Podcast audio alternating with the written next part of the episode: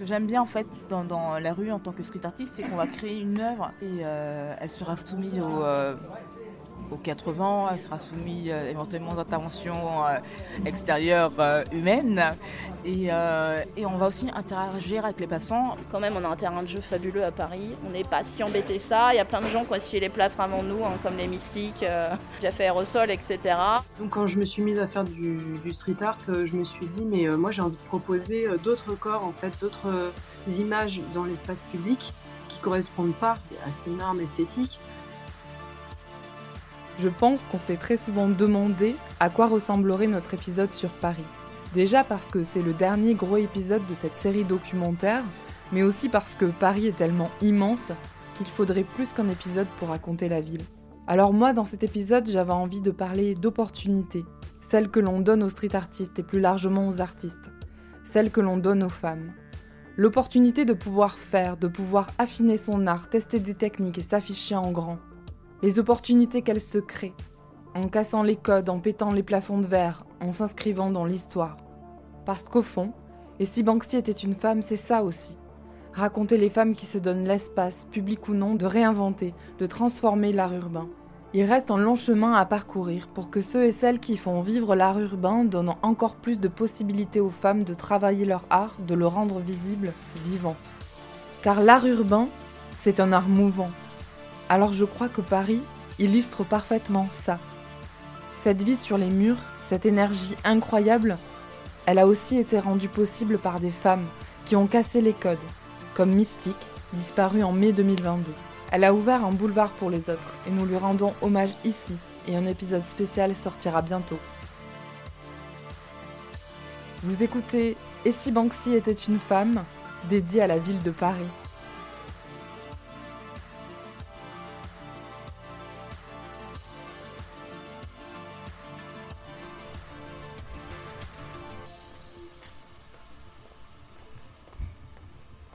Si vous vivez à Paris, vous avez probablement déjà croisé les célèbres timbres de Carole B. Elle nous a expliqué son parcours artistique singulier, des galeries au mur de Paris. Alors je suis Carole B, je suis euh, une artiste euh, euh, pochoiriste.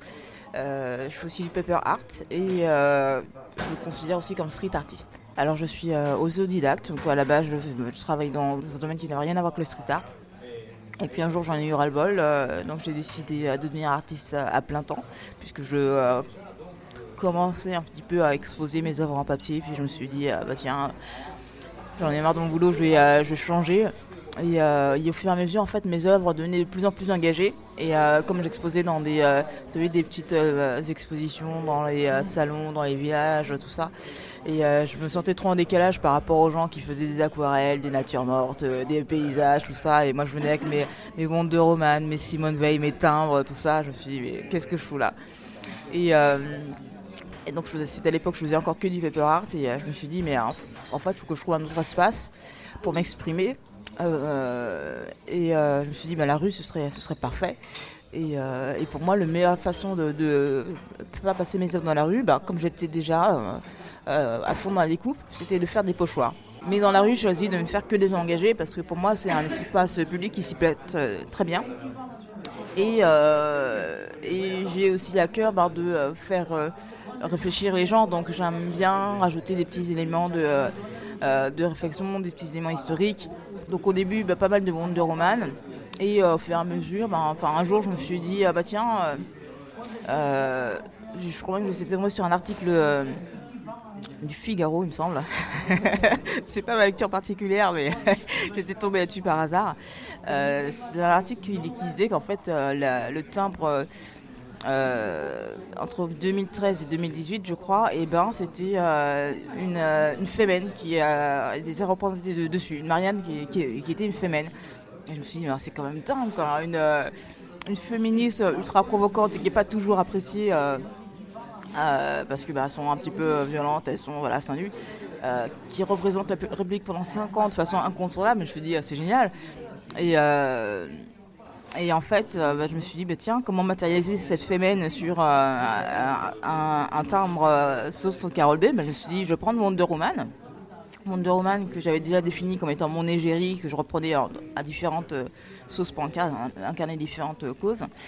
Je me suis dit, ben, je vais prendre cette Wonder Woman et je, vais, je vais juste mettre une couronne ukrainienne euh, une couronne de fleurs euh, avec le drapeau de l'Ukraine et de la France en fait pour matérialiser cette, euh, cette, cette fémène. Et c'est comme ça que m'est venue l'idée des timbres. Et d'ailleurs pour la devise, je me suis dit bah, tiens je vais marquer féminité ou féminité. Et puis je me suis dit bah, tiens non je vais marquer féminité. Et donc là j'ai vraiment vu qu'en fait avec la devise il y a pas mal de choses à, à faire parce que moi-même j'avais hésité puis j'avais d'autres idées. Et euh, quand j'ai eu le retour super positif, alors que ça reste quand même une femelle que j'ai eu sur ce timbre, euh, et euh, l'encouragement de certaines personnes, je me suis dit, ah, bah, tiens, je vais continuer parce qu'en plus, les timbres, c'est un objet de collection pur.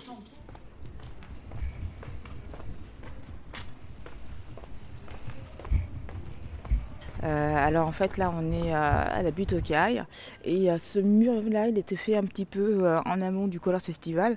Donc l'organisateur Combo Combo CK avait demandé à, 11 artistes en fait d'intervenir sur un mur. pour la journée pour le droit des femmes.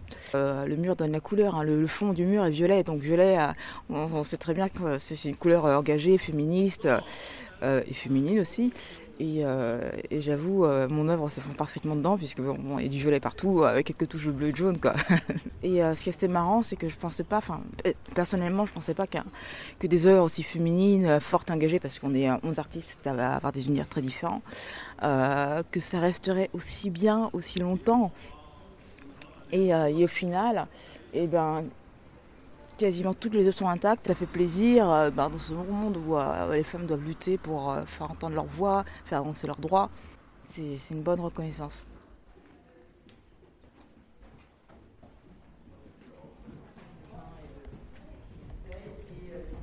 pas mal de mélanges de, plein d'artistes comme on voit le chat.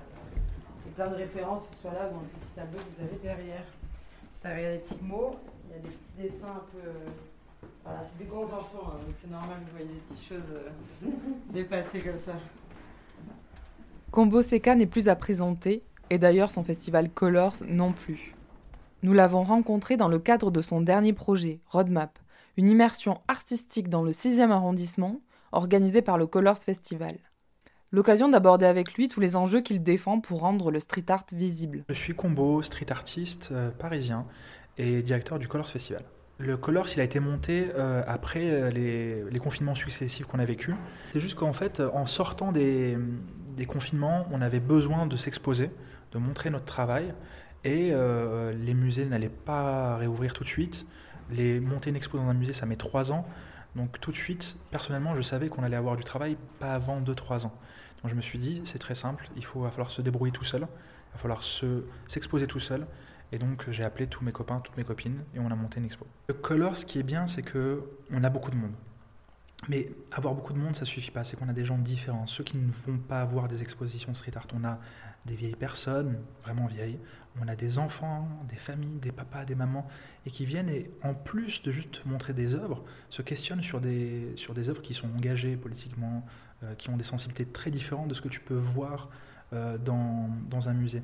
L'important en Colors, c'est que comme on a laissé la parole euh, aux artistes de manière libre, euh, ça donne vraiment des, résultats assez étonnants. Et euh, quand tu es un jeune artiste, que tu fais un live et que derrière toi, tu as 2000 personnes qui sont passées dans la journée, ça te bouscule, ça te change vraiment. Et c'est pas les habituels, c'est pas ceux qui vont prendre les photos dans la rue, c'est pas ceux qui sont sur Instagram.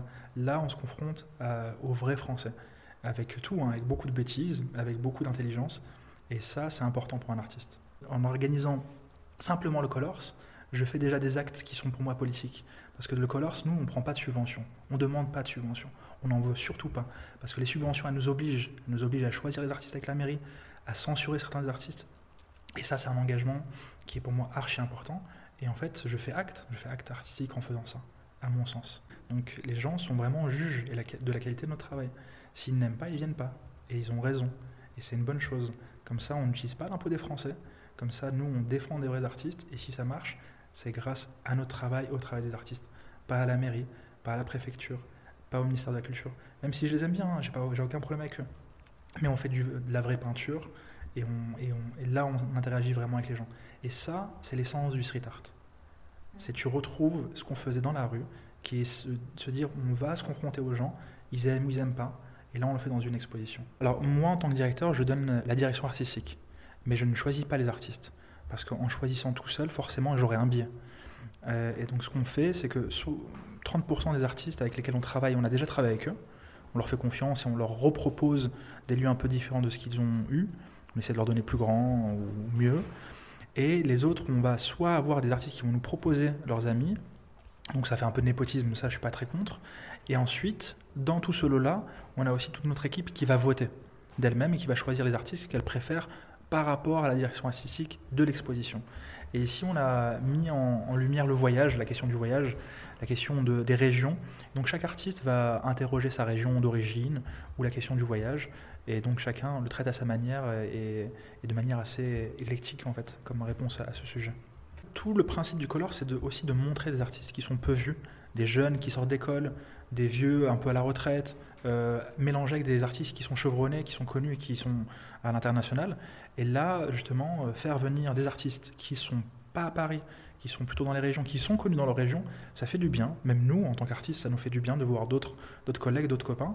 Euh, et, euh, et, je pense que le public parisien en a besoin aussi. Donc voilà, c'est gagnant pour tout le monde en vérité. Dès le premier Colors, on a essayé de, on a essayé de faire vraiment 50-50. C'est important parce que politiquement, moi je suis assez engagé en tout cas dans mon travail. Et euh, je sais que les femmes sont très peu représentées dans notre milieu, pas que dans notre milieu, dans tous les milieux en vérité, mais dans les musées, c'est à peine 30% d'artistes femmes qui sont exposés, alors que les nus, c'est à 90% des femmes qui sont représentées. Donc il y a un problème par rapport à ça, et, nous, on essaie d'y remédier tout simplement en, en, présentant des artistes femmes. Euh, par contre, là, sur les dernières expositions, j'ai enlevé ce principe de quota. Euh, les chiffres, j'aime pas trop ça. Par contre, on fait toujours euh, attention à ce qu'on soit mix, pas seulement dans, dans, le genre, mais aussi dans les origines, dans, euh, dans tous les aspects, parce que c'est ça qui fait notre richesse en fait. Donc euh, nous, c'est ce qu'on défend. On devait parler de voyage, il a voulu nous parler des voyages en train et de l'émotion que ça provoquait. Donc on a pas mal de, représentations qui sont euh, cette fille qui regarde son reflet dans le miroir du train, les mains qui, parlent un peu de la séparation, de l'émotion que ça provoquer. La vision de Kachink, de son art partout, jusque sur son visage, nous a profondément intéressés.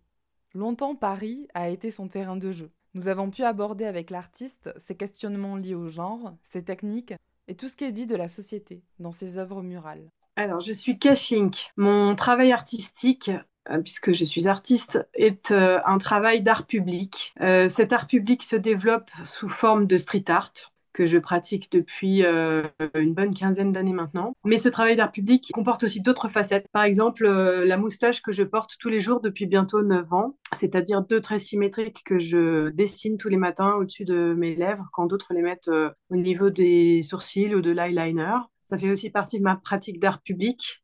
Et cet art public, il est orienté autour du questionnement de la normativité. Et c'est un travail autour de l'identité.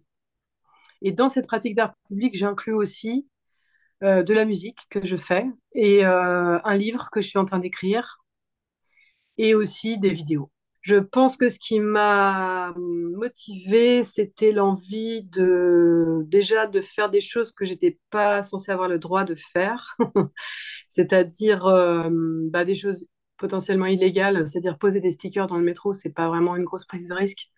Mais quand tu démarres au tout début, euh, bah, ça te fait quand même un, une petite dose d'adrénaline qui, euh, qui, moi, m'a paru assez agréable. Et en fait, euh, j'avais envie, je pense, de pousser un petit peu là-dedans, ce qui me semblait aller faire mon plaisir, en fait, au maximum. Et faire des peintures à la bombe assez vite, j'ai bien vu que peindre avec cet outil-là, c'était quand même assez cool. J'y trouvais beaucoup de plaisir, donc j'ai eu envie d'aller vers mon plaisir tout simplement et de développer petit à petit un, une pratique artistique. Moi qui n'ai pas fait d'école d'art, j'ai jamais fait d'études de, vraiment artistiques, mais j'avais envie de m'exprimer, j'avais besoin de m'exprimer. Et je pense aussi que j'aimais beaucoup l'idée que euh, justement euh, l'art sorte des musées, sorte des institutions et qu'il soit accessible à, toutes euh, dehors. Et j'avais, je pense, la volonté aussi de pouvoir ben, à la fois enfreindre un petit peu ce que j'avais, enfin, les, les, codes, c'est-à-dire bah, quand tu es quelqu'un qui est perçu comme, comme femme ou comme jeune femme, tu t'es pas censé faire du graffiti dans la rue. Et moi, ça me plaisait justement de faire des choses que j'étais pas censée faire.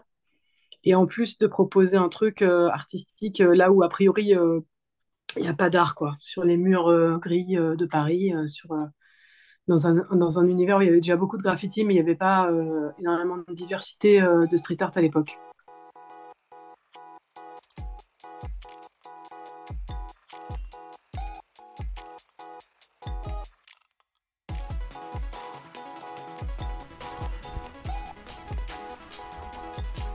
Au 84 Amelot, mur situé dans le 11e arrondissement, Oja a travaillé à sa propre version du célèbre tableau La Scène. Un grand format pour celles qui collent des figures féminines dans Paris, inspiré par les azulejos portugais, la pop culture et la notion de sacralisation-désacralisation. D'ailleurs, un de ses premiers collages représente Catherine Deneuve. Alors en gros, j'ai commencé à coller il y a deux ans, un tout petit sticker de Catherine Deneuve. Moi je suis graphiste à la base depuis plus de 15 ans. Donc j'avais envie de. J'ai travaillé sur plein de projets artistiques, sauf le street art. Donc j'avais envie de. J'ai mis deux ans de maturation pour trouver comment euh, j'allais dire tout ce que je voulais dire dans ce projet street art. Et en fait, je suis allée à Lisbonne et j'ai vu les roses au mur, azulejos comme on dit au Portugal. Et là, ça a été un, vrai. Euh, au-delà du coup de cœur, j'ai compris comment je pouvais articuler tout ce que je veux dire parce qu'en en fait, il y a de l'ornementation, il y a des scènes de vie et il y a du texte dans les azuleros, sur les fresques qui sont présentées. Donc euh, moi, ça me permettait de faire tout ce que je voulais faire, c'est-à-dire mettre un personnage au centre, de coder toutes mes ornementations en réutilisant euh, tout ce qui est déjà en place. Alors moi, je m'inspire beaucoup d'art funéraire, en fait, qui est euh, de toute façon qui est assez lié aux azuleros existants, des ornementations de base. Et, et, puis le texte, que, ce que j'appelle moi l'épigraphe, parce que c'est un combo entre épitaphe, vu que je m'inspire à la base de l'art funéraire, et de graffiti. Donc ça me permettait aussi, euh, j'aime bien aussi trouver mon propre vocabulaire. Donc c'est aussi pour ça que j'ai appelé ça des ex-voto. En fait, je m'inspire beaucoup euh, des, ce qu'on appelle des bondieuseries avec des amis, enfin de l'univers religieux qui est pour moi. Alors c'est pas euh, pas une question de profanation, mais c'est plus ce qui m'inspire comme c'est plus culturel pour moi. J'ai fait toute, ma scolarité en milieu catholique et en fait c'est familier pour moi moi, c'est comme, une balade dans la forêt, euh, aller à l'église le dimanche, on y allait euh, quand c'était euh, Noël. Et pour moi, c'est des milieux familiers, ça n'a rien à voir avec la religion. Comme à base, je suis vraiment graphiste et je viens du monde de la pub, etc. Moi, à la base, avec Oja, je voulais vraiment reprendre tous ces codes, donc faire du collage. sur le système des campagnes d'affichage sauvage et mais coller donc coller intensivement je voulais vraiment rester sur du print moi je viens vraiment du monde du papier en plus j'étais dans l'édition et euh, donc vraiment trouver, euh, garder ce système d'affiches, de papier et, euh, oui, de coller le plus possible. C'est ce qui est le plus facile à. Mais en fait, à un moment donné, évidemment, ça a pris de l'ampleur au JAR, je pensais pas. Et après, évidemment, il y a eu d'autres portraits et je me suis aperçue à un moment donné que ça allait pas pouvoir continuer comme ça parce que si je voulais évoluer plus artistiquement, en fait, le seul moyen de produire des œuvres uniques, c'était de passer au pochoir. J'ai testé au premier temps de peindre sur toile et de peindre sur carrelage. Et en fait, le carrelage a été une évidence. En fait, je, déteste peindre sur toile, j'aime pas. Même si c'est tendu, je sais pas, c'est, pas assez dur en fait. J'aime bien que les supports rigides. Et puis bah, le carrelage, c'est, une sacrée épreuve. Euh, d'ailleurs, je pense que ça étonne tout le monde parce que je peins direct sur carrelage émaillé. Il n'y a pas de cuisson. C'est hyper compliqué, surtout là les derniers temps où euh, en fait, l'humidité joue énormément. Ça, ça accroche moins j'ai des problèmes de, chimie, euh, en fait, entre, euh, chaque couleur est différente. Donc non, je peins sur carrelage essentiellement, donc sur céramique. On gardait le lien avec la Zuleros aussi parce que ça me plaît. Euh, et, après, tout est verni, mais il n'y a pas de cuisson. Donc c'est vraiment peinture à la bombe, en spray, bah, comme les pochoiristes en fait. Ceux qui peignent sur un mur, moi je peins sur du carrelage. Il y a des codes partout, partout, et j'ai pas eu le temps de les éditer pour l'exposition. Avant, je faisais un petit flyer pour chaque personnage pour expliquer, parce que par exemple, Yann Farmer, je crois que c'est le plus, mais il y en a plus de 23. Et euh, je suis obligée de synthétiser parce qu'un flyer c'est trop petit. Donc euh, là, je prépare un livre pour la fin d'année pour avoir un support où je peux plus m'exprimer parce que ça suffit pas un petit A5. Il faut, il faut vraiment. Il y a tellement de choses à dire en fait. sur pourquoi, du comment, même tel album, bah pourquoi, qu'est-ce qu'il y a comme sens, qu'est-ce que moi, je voulais dire à travers ça. Pas juste d'extraire une araignée d'une chanson de Mylène Farmer, de la mettre, c'est pourquoi, pourquoi il y a cette araignée, pourquoi cette chanson, pourquoi. voilà. Donc, été un petit peu, enfin, abîmé, non, du coup, mais juste rajouter le Forever qui n'est pas d'elle, je précise. Euh, du coup, Mystique, une des, euh, actrices euh, les plus présentes dans le street art français. Elle fait partie de ce qu'on appelle la première vague street art en France avec Blake Laura et Jeff Aerosol. Ce qui est intéressant, c'est qu'elle a quand même été un petit peu critiquée justement pour sa représentation de la femme sexuellement libre. C'est-à-dire que c'est toujours des femmes, alors plus ou moins dénudées, avec du rouge, mais toujours très fines. Et donc, euh, notamment, il y a un artiste, donc c'est assez intéressant parce qu'il essaye dans le quartier de mettre toujours des œuvres euh, face à celles de Mystique pour vraiment être en contradiction totale avec elles. Et elles se font toujours vandaliser euh, sous 2-3 jours. Donc là, du coup, il n'y en a pas eu depuis un petit bout de temps. Mais il s'appelle Mastock. donc c'est un homme, c'est pour ça que j'y on l'a vérifié. Un matin d'octobre 2022, nous nous rendons à l'exposition Capitale, organisée par la ville de Paris. L'occasion de revenir sur 60 ans d'art urbain dans la ville, avec l'exposition de 70 artistes qui ont marqué leur temps.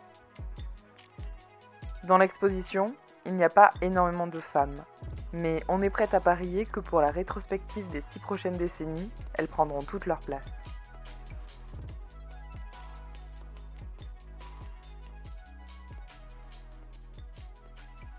Dans la rue, si on observe bien, euh, qui est-ce qui se cache derrière les pseudos J'ai presque l'impression qu'il y a une espèce de, parité si on prend l'ensemble.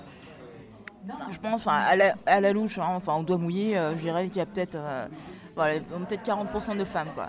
Donc les femmes, c'est vrai, ces dernières années, se mettent plus facilement dans la rue et puis elles ne peignent pas que systématiquement directement sur les murs, elles vont beaucoup faire appel au collage, donc euh, elles vont préparer des choses euh, ben, un peu comme moi euh, à la maison pour pouvoir un truc coller vite fait, bien fait, sans être dérangé dans la rue.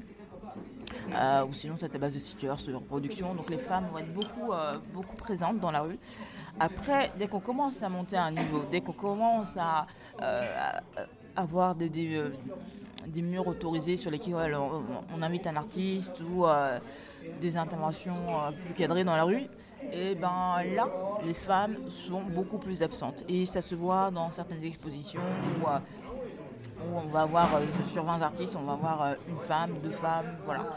Et, là, en fait, pour moi, il y a encore un problème, il y a encore un plafond de verre qui n'est toujours pas normal, qui sera toujours présent. Donc, donc j'essaie d'avancer personnellement. En fait, je commence à prendre plus, euh, être de plus en plus reconnu. Mais si j'avance, c'est pas que personnellement, c'est aussi pour voir, euh, pour que d'autres personnes aussi euh, ben, s'engouffrent dans mon sillage, d'autres femmes s'engouffrent dans mon sillage, pour elles aussi réclamer la place qu'il leur est due, parce que vous avez plein de femmes qui sont talentueuses, mais si au bas de l'échelle on commence pas à leur faire confiance pour leur confier des murs, pour leur confier, voilà, comment voulez-vous qu'elles gagnent en importance, en crédibilité, qu'elles affinent leur travail et euh, qu'ils aient euh, une même renommée euh, autant que d'autres artistes. Quoi. C'est vraiment moi les femmes qui me touchent le plus et puis de toute façon dans l'art en général on a tellement mis des hommes en avant que c'était bien aussi de, mettre des femmes. Alors des fois je l'ai fait pour des raisons personnelles et les hommes, bah, Andy Warhol est le premier et pas le dernier. C'est non bah ça s'impose maintenant en fait mais pas par choix euh, homme-femme, pas du tout sur ça. C'est plus sur des gens que j'aime et que j'ai envie de mettre en avant. Et il y a toujours un message derrière. Et puis, euh, moi, y a pas, je fais rien de gratuit. Je fais pas un portrait juste pour le visage. Je prends pas une image Google euh, que, je mappe sur Photoshop pour en tirer un pochoir. Ça m'intéresse pas du tout. Il y en a plein qui le font très bien. Mais ce qui m'intéresse, c'est de me plonger dans l'histoire de la personne et d'y intégrer plein de codes, en fait et de, mettre en avant euh, l'histoire de la personne, des fois qu'on ne connaît pas. Et, euh, par exemple, Florence Artaud, qui est, stigmatisée. Enfin, je sais pas, les gens dans l'image. Alors, il y a des gens qui ont oublié qu'elle est décédée, il y a des gens qui ont oublié qu'elle a gagné la route du Rhum. Ça dépend des générations. Hein, mais je vois même la génération de mes parents avait un peu oublié. Euh, moi, j'étais très marquée par l'émission Thalassa, donc je me souviens des victoires comme ça. Maintenant, c'est moins médiatisé. mais la route du Rhum, c'était quand même un truc énorme, surtout gagné par une femme même à l'époque. Mais au-delà de ça, euh, moi après c'est vraiment en ayant lu ses livres où euh, j'ai découvert sa philosophie de vie, au-delà du fait qu'elle soit une navigatrice euh, hors pair et qu'en tant que femme elle ait gagné des victoires.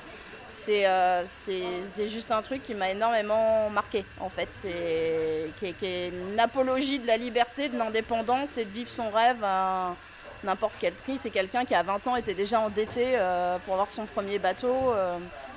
C'est des choses assez fascinantes. Et elle est sortie, c'est pour ça aussi que j'ai choisi son épigraphe, je refuse les plans de vie, mais elle est sortie des codes et du schéma de vie qu'on nous impose, euh, ou en tout cas auquel on nous élève culturellement. J'ai commencé avec Catherine Deneuve parce qu'à la base, je voulais travailler sur euh, sacraliser désacraliser. En fait, ce qui m'intéressait, c'était tout le concept de célébrité. C'est comment, et avec les médias sociaux.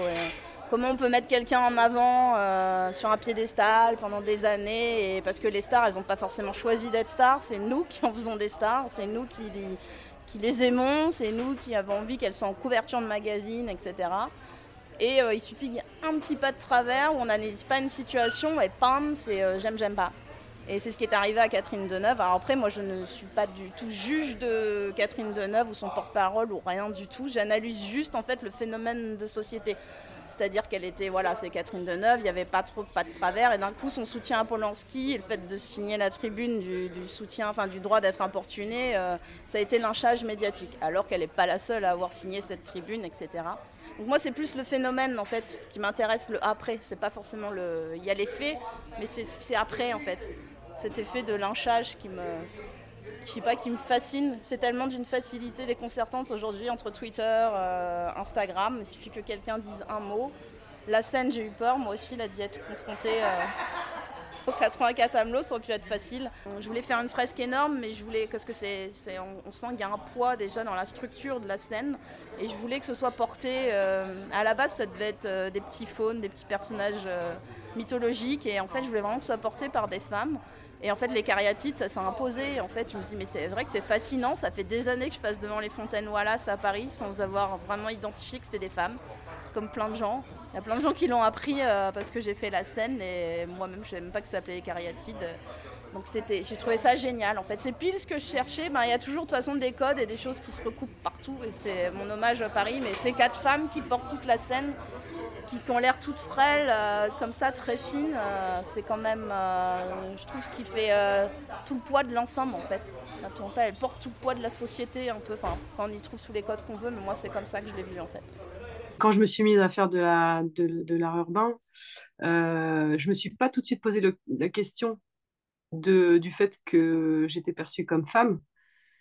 Enfin, je me la suis posée sans me la poser. C'est-à-dire que je, voyais très bien, par exemple, que les artistes féminines qui avaient euh, déjà tracé la route euh, avant moi, euh, il n'y avait que deux options. Il y avait soit tu faisais des choses très girly, comme Mystique, Miss Van, Fafi, etc., des, portraits féminins très girly, soit tu faisais du vandal et tu faisais des lettres, du graffiti, comme Lady K, tu vois, par exemple, ou comme Lady Pink. Il n'y avait que ces deux possibilités qui étaient vraiment visibles, tu vois. Donc pour moi, en fait, déjà, c'était déjà transgresser quelque chose que de créer une autre euh, forme de, de, création artistique. Déjà, ça, c'était une transgression, tu vois, même, même dans, dans le milieu. Après, euh, j'avais déjà vogué dans des milieux masculins avant, euh, de musique, par exemple, parce que j'avais fait, j'avais chanté dans des groupes de punk, de hardcore, de métal et tout ça, donc c'était des milieux où il y avait très peu de, de femmes aussi. Donc je savais ce que c'était que d'être en minorité. Et je savais aussi que j'avais déjà en moi euh, ce que j'ai découvert après qui s'appelle euh, bah, la non-binarité. Hein. C'est-à-dire que je, une partie, entre guillemets, euh, encore une fois, la masculinité, c'est une construction sociale, hein, mais donc je vais utiliser quand même ce mot parce que c'est un mot que tout le monde comprend. Mais j'avais une partie en moi de virilité, entre guillemets, tu vois, mais qui en fait est ramenée aux hommes comme si les femmes ne pouvaient pas l'avoir, alors que les femmes, elles sont euh, aussi euh, badass, quoi. Tu vois, il y a, y, a, y, a, y a, plein de femmes qui ont fait des trucs euh, d'exploration, de, de, de, de, enfin, de pratiques artistiques extrêmes, tu vois, de choses que normalement, c'est censé, entre guillemets, être des mecs qui font ça, tu vois. Je pense à Marina Abramovic, par exemple, qui est une artiste d'art contemporain qui a, qui a poussé son corps à l'extrême sur des, des performances artistiques qu'on pourrait appeler, euh, ouais, peut-être, euh, enfin, qu'on pourrait raccrocher plus facilement peut-être à des, choses masculines. Moi, en tout cas, ce qui m'intéressait, c'était d'être, euh, d'aller vers ce qui me faisait plaisir, encore une fois. C'est con, hein, mais c'est un truc basique. et, justement, d'aller vers à, l'encontre de ce qu'on attendait de moi, ça, ça me procure toujours autant de plaisir en fait. J'ai été assez marquée par le travail déjà de plusieurs artistes. par exemple, Frida Kahlo portait une très belle moustache naturelle. et son travail euh, de se représenter elle-même sans phare, tu vois, euh, sans s'améliorer, sans s'enlever cette moustache ou ce mono-sourcil qui était euh, quand même, je pense même à l'époque déjà, bah, pas forcément acceptable même dans sa culture, tu vois, d'origine. je trouve que c'était hyper inspirant. Après, moi, le travail autour du genre m'a toujours beaucoup plu. j'ai toujours aimé les artistes qui travaillaient, qui essayaient de pousser un petit peu les limites justement de la binarité. Je pense à des artistes euh, comme Prince, euh, comme euh, David Bowie, comme Laurie Anderson. Ça, c'est des musiciens et musiciennes qui m'ont énormément influencé esthétiquement, je dirais, dans, dans une approche que je trouvais hyper intéressante de fluidité de genre un peu.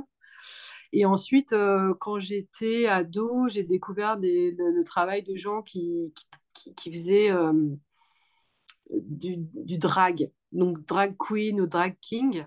Les deux m'ont beaucoup plu quand j'ai commencé à découvrir ça, j'étais ado.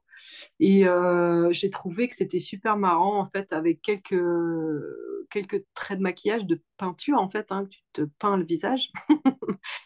Euh, tu pouvais tout changer, en fait. Tu pouvais, avec quelques traits, euh, finalement, proposer soit de la surféminité, soit de la surmasculinité, ou en tout cas des, des espèces de euh, d'autres possibilités, je dirais. Parce que c'était pas de la surféminité ou surmasculinité euh, stéréotypée dans des, dans des choses euh, trop, trop arrêtées. C'était des gens qui, qui habitaient tout à coup d'autres attributs, tu, d'autres atours, et qui brouillaient les pistes. C'était des gens qui proposaient autre chose que juste ce qui existait, tu vois, dans la normativité encore. Et donc, du coup, ça m'a vachement attirée. Et euh, j'ai commencé à porter cette moustache dans des soirées, d'abord. Euh, pour euh, comme ça pour le fun parce que je me souviendrai toujours la première fois où je me suis fait une moustache et que je me suis regardée dans le miroir et je me suis dit waouh qu'est-ce que je me kiffe avec cette tête c'est comme quand tu découvres une nouvelle coupe de cheveux ou que tu achètes une nouvelle sape ou que tu t'achètes un bijou ou un truc et que tu te dis putain je me kiffe avec ce truc c'est vraiment moi tu vois et c'est vraiment ça cette sensation que j'ai eue tu vois la première fois que j'ai mis cette moustache et puis petit à petit, en fait, je me suis rendu compte que c'était vraiment mon truc, que j'adorais en fait euh, porter cette moustache et que en fait, euh, pourquoi me priver finalement de mon plaisir d'aller euh, être dans la rue avec le maquillage qui me plaisait, quoi. Et, pour moi, c'était vraiment une, une, manière encore d'enfreindre les, codes et les règles, mais pour aller vers quelque chose qui, me faisait du bien, qui me rapprochait aussi de, de moi-même, quoi.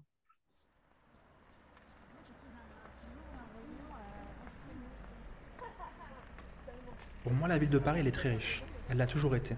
On a beaucoup d'artistes, on a beaucoup d'artistes talentueux en France et beaucoup qui viennent s'installer à Paris.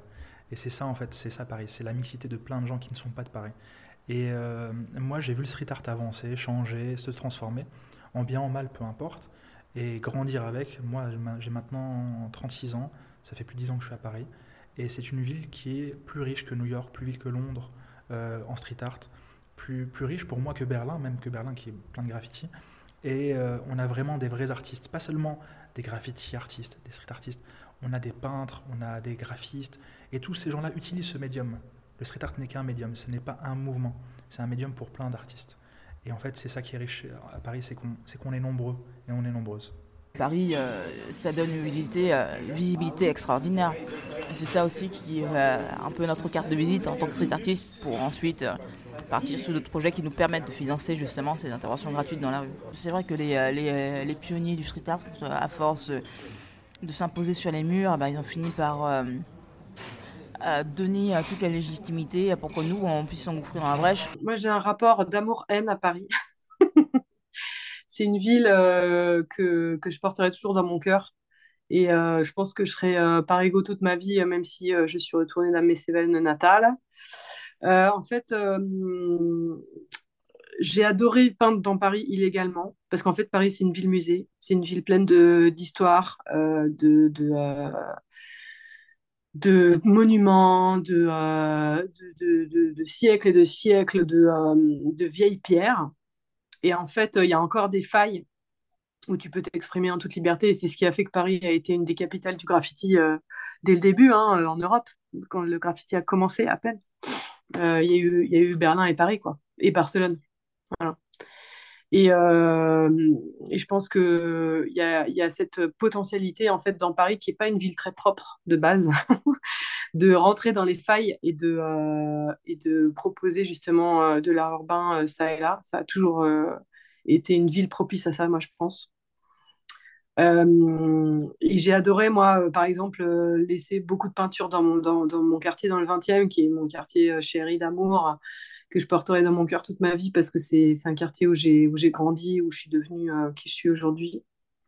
Et, euh, et j'ai adoré en fait euh, explorer tous les recoins et, voir des différentes époques, les époques où il y avait encore des squats, il y avait encore des terrains abandonnés, des terrains vagues, des endroits qui maintenant ont été pour la plupart gentrifiés. Des quartiers populaires, en fait, hein, c'est un peu l'histoire des quartiers populaires de ces dernières années. Euh, le 20e, c'est assez emblématique de ça. C'est un, ancien quartier dans lequel il n'y a pas beaucoup de monuments à part le Père-Lachaise. Donc, du coup, il y a beaucoup moins de tourisme et il y a beaucoup moins euh, cette. Euh, la gentrification est arrivée un peu à, la fin, quoi. Donc là, depuis quelques années maintenant, quand même, c'est pas mal en route. Donc, tous les terrains de jeu que j'adorais, par exemple, la petite ceinture qui est qui est cette voie de chemin de fer abandonnée qui faisait tout le tour de Paris et qui passait à côté de chez moi, euh, qui était mon terrain de jeu favori, où euh, c'était un, endroit sauvage, où il y avait où pour y aller, il fallait escalader un petit truc, enfin rentrer par des, des, petits recoins. Et, et, dans cet endroit, tu pouvais faire du graffiti, faire des barbecues, faire la teuf, faire plein de choses qui étaient totalement en toute liberté, ce qui est de moins en moins le cas dans Paris. Et euh, justement, euh, j'ai adoré cette euh, période-là. J'ai adoré pouvoir faire tout ça. Mais j'ai aussi un, peu d'amertume par rapport à Paris, justement, parce que c'est en train de changer à fond et que et que c'est pas une ville malheureusement qui qui qui est toujours cool. C'est une ville assez intense, Paris. Je pense que c'est une ville assez où il y a toujours une petite dose d'agressivité dans l'air, un petit truc qui qui, flotte dans l'air où tout peut arriver en fait euh, en termes de violence, euh, que ce soit de la violence euh, de rue, de la violence policière, tout ça est, dans l'air. Donc du coup, il faut faire avec. Donc tu rentres dans le flot comme tu rentrais dans le grand bain et, tu rentres en gainage intérieur pour pouvoir faire ta vie dans Paris, tu vois. Mais ça coûte de l'énergie et de la force mentale que d'être dans cette ville. Euh, et, je trouve ça dommage, en fait, parce que c'est une ville, pour moi, qui a beaucoup de charme et qui a beaucoup de, de potentiel. Et en ce qui concerne le street art, ben, malheureusement, c'est une ville où il y a euh, bah, quasiment pas de murs monumentaux donnés à des femmes, quoi, par exemple. Mm. Dans le 13e arrondissement, qui est un quartier où il y a énormément de, fresques murales gigantesques, euh, je pense pas qu'il y en ait une seule qui ait été commanditée pour une femme. Comme d'habitude, nous avons demandé à nos invités et si Banksy était une femme, ça changerait quoi? Ça, c'est une bonne question. Ça changerait quoi? Mais après, je suis pas sûre que ça changerait, euh, ouais, quoi que ce soit. Les gens y croiraient pas. Je sais pas, non, ils penseraient que c'est une récupération. Et d'ailleurs, bah, cette question, elle pose le postulat que euh, d'office,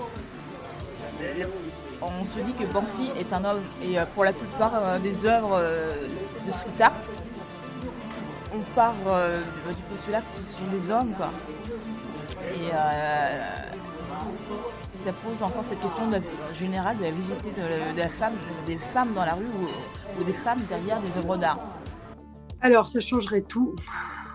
Et après, c'est pas exclu qu'il n'y ait pas eu des femmes dans l'équipe de Banksy. Hein. Dans la mesure où personne n'est allé essayer de niquer le marché de l'art autant que Banksy même si finalement ça lui joue aussi en sa faveur parce que ça fait que ses œuvres euh, coûtent plein d'argent et que du coup euh, euh, ben ça, ça fait monter sa cote. Mais en tout cas, il n'y a aucune femme qui a jamais, je pense, essayé de niquer le marché de l'art comme ça. Ça changerait tout. Surtout, ça aurait un impact sur nous tous. Parce que moi, quand j'ai commencé à faire de la peinture à Paris, je suis arrivé au moment où son film était sorti, Exit Through the Gift Shop, Faites le mur. Et je me rappelle que le mois qui a suivi, il n'y avait que des groupes de street artistes dans la rue. On était 10, 20, on partageait tous parce que ce film nous avait bouleversés. Donc si Banksy était une femme, et qu'elle avait fait ce, ce film, il y aurait eu plus de femmes. Donc ça aurait un impact. Donc c'est pas n'importe quoi. Et surtout, dans le monde de l'art, si c'était une femme qui était la meilleure vendeuse, qui vendait à des millions, ça aurait un impact. Ça changerait tout. Vous venez d'écouter Et si Banksy était une femme, dédié à la ville de Paris. Pour cet épisode, nous souhaitons remercier Kashink, Oja, Carole B, Combo CK et toute l'équipe du Colors Festival, et la ville de Paris pour nous avoir accueillis à l'exposition Capitale. Dans une de ses interviews, Mystique a dit Je me suis offert la plus belle galerie du monde, Paris. Merci à elle d'avoir pavé la voie pour tant de femmes après.